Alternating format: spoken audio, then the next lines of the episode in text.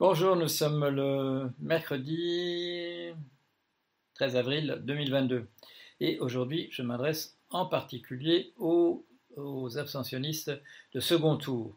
Donc je ne m'adresse pas aux abstentionnistes que j'appellerais professionnels, ceux qui s'abstiennent de manière générale. Alors si vous ne savez pas, euh, si vous ne voyez pas de quoi je parle, je vais vous expliquer un peu en musique de qui je parle, à qui je pense exactement. Voilà, écoutez bien.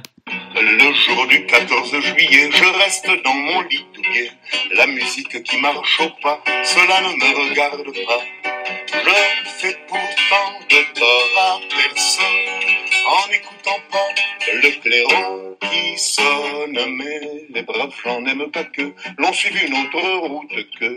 Non, les braves flancs n'aiment pas que l'on suive une autre route que. Bon, alors vous avez compris, ça c'est celui qui s'en fiche absolument. Euh, il se lèvera ni pour le premier tour ni pour le second, et euh, c'est l'abstentionniste que j'appelle professionnel. Voilà. Alors moi je m'adresse aujourd'hui aux personnes ayant voté en particulier pour M. Mélenchon et M. Jadot euh, le week-end dernier et euh, qui se répartissent selon les instituts de sondage voilà, ces jours-ci. En 40%, euh, qui, c'est à peu près les chiffres sont à peu près les mêmes qu'il s'agisse de M. Jadot et de M. Mélenchon, 40% euh, qui euh, iront voter M. Macron, 40% qui resteront à la maison et 20% qui iront voter Mme Le Pen. Bon, qui est un certain nombre de personnes attirées par, je dirais, par le populisme autoritaire qui pourrait être commun entre deux candidats, euh, c'est une possibilité. enfin bon, je recommande quand même à personne qui a voté M. Mélenchon d'aller voter Mme Le Pen. Je suis un peu plus surpris encore d'ailleurs que, que des gens qui ont voté M. Jadot pour l'écologie euh, à 20%.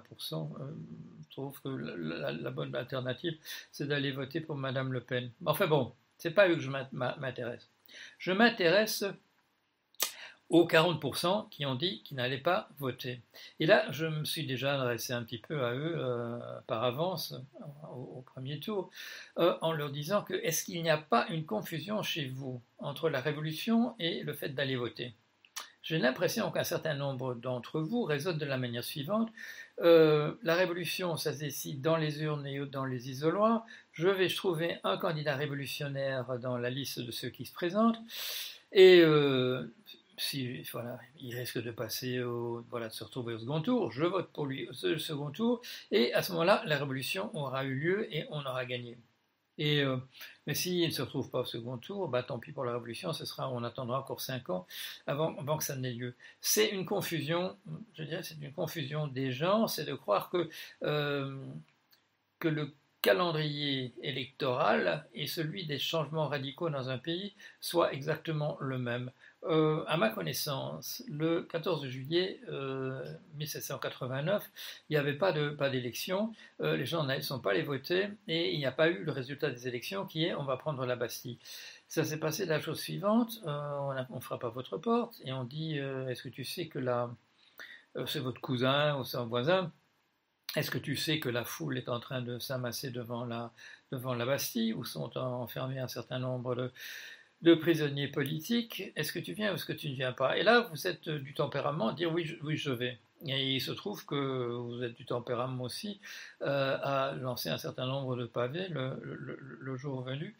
Euh, il, y a, il y a quelques soldats de votre, côté, mais il y a pas mal de soldats en face. Alors, vous les, euh, vous les personnes qui n'iraient pas voter la fois prochaine et qui, à mon sens, confondaient un petit peu euh, le système euh, voilà, de gouvernement de type classique et un changement radical des choses, je, m'adresse à vous et imaginez la, la, chose suivante. Imaginez que un jour, voilà, prochain ou pas prochain, on, vous soyez dans la même situation que ce monsieur dont je parlais tout à l'heure en 1789, on vient de frapper à votre porte, quelqu'un qui soit à, nouveau soit un cousin, soit un, voisin disant les gens sont en train de s'assembler à tel ou tel endroit, et que vous y alliez, et qu'on se trouve comme en 89, c'est-à-dire qu'en face il y, a des, il y a de la troupe prête à tirer. Bon. Et qu'en particulier, de ce que nous pouvons savoir des deux candidats en présence au second tour, euh, il est bien probable qu'il y ait en face de vous des gens qui aient la capacité de vous éborgner ou encore davantage. Bon. Alors, réfléchissez à la chose suivante. Premier cas de figure, on vous éborne et des journalistes ayant bien fait leur métier reconstituent entièrement la scène, le, le, dans leur journal, avec voilà, minutage, etc., en disant l'autre était à tel endroit où il n'y avait absolument pas de provocation de votre part, etc., etc. Euh, on réunit, euh, voilà, une, commission, des sanctions sont éventuellement prises. Enfin, la personne, la personne qui vous a éborgné ne, s'en sort pas indemne et peut peut-être même gâcher, euh, je ne crois pas qu'elle risque beaucoup la prison quand même, mais elle peut quand même gâcher tout à fait sa carrière, le reste de sa carrière à cet endroit-là. Si en face de vous, au contraire, vous avez quelqu'un à qui on a dit tu fais ce que tu veux et de toute manière on te couvrira et la manière dont c'est défini à partir de maintenant, c'est que tu seras considéré, même si tu as 300 mètres de celui que tu es bon, tu seras considéré comme un état de légitime défense. Euh, la situation est différente. Alors, si vous faites partie de ces personnes qui euh, ne rejetez pas a priori la possibilité d'un jour vous retrouver dans une de ces manifestations, réfléchissez quand même au fait que ça pourrait faire une différence, l'état d'esprit de ceux qui se trouvent en face de vous et qui sont prêts à tirer. Voilà, je crois que vous avez compris le, le, point que j'essaie de, faire. Alors, je vais terminer, hein, j'ai commencé en musique, je vais, je vais terminer en, musique aussi. Euh, je me suis retrouvé, il y a une dizaine d'années, je me suis retrouvé à Narbonne. J'étais à Narbonne parce qu'un film avait été fait qui s'appelle Noir Finance.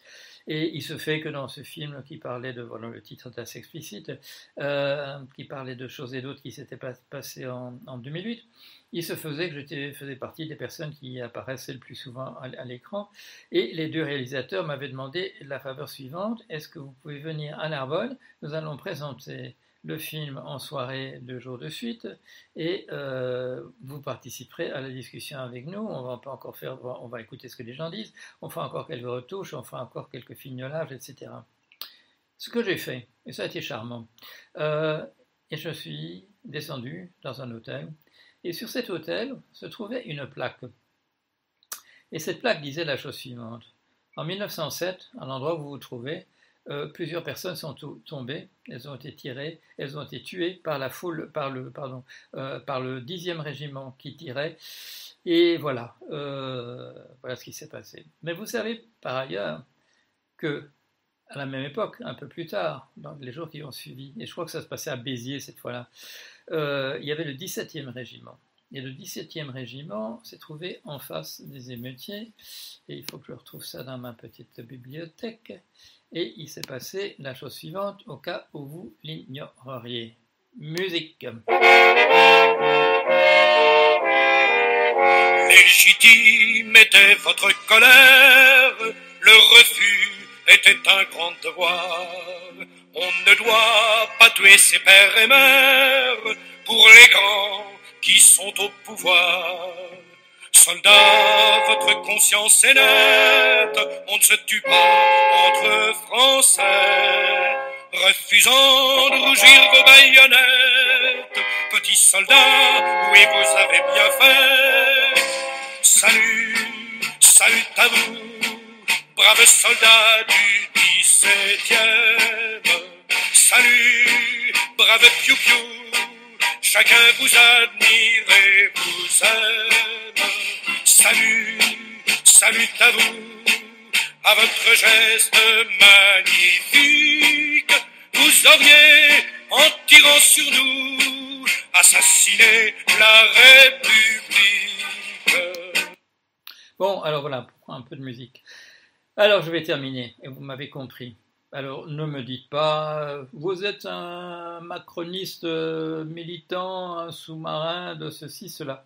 Est-ce que j'ai parlé de M. Macron? Je n'ai pas dit un mot sur M. Macron. Je vous ai parlé pratiquement que de la Révolution. Voilà. Alors, euh, mais je voulais que vous réfléchissiez un petit peu, euh, que vous sortiez un peu de votre moi-je, de votre bouderie, parce que la bouderie n'a jamais rien changé dans l'histoire du monde, euh, et que vous preniez une attitude, je dirais, plus positive, que vous réfléchissiez aux tenants et aux aboutissants, et que vous disiez, la peste et le choléra, euh, ce sont effectivement deux grandes maladies, mais euh, si ça devait se trouver, est-ce qu'il vaudrait mieux que j'attrape la peste ou que j'attrape le choléra? Voilà, je voulais vous dire rien d'autre aujourd'hui et j'espère que mon message sera passé. Voilà, à bientôt.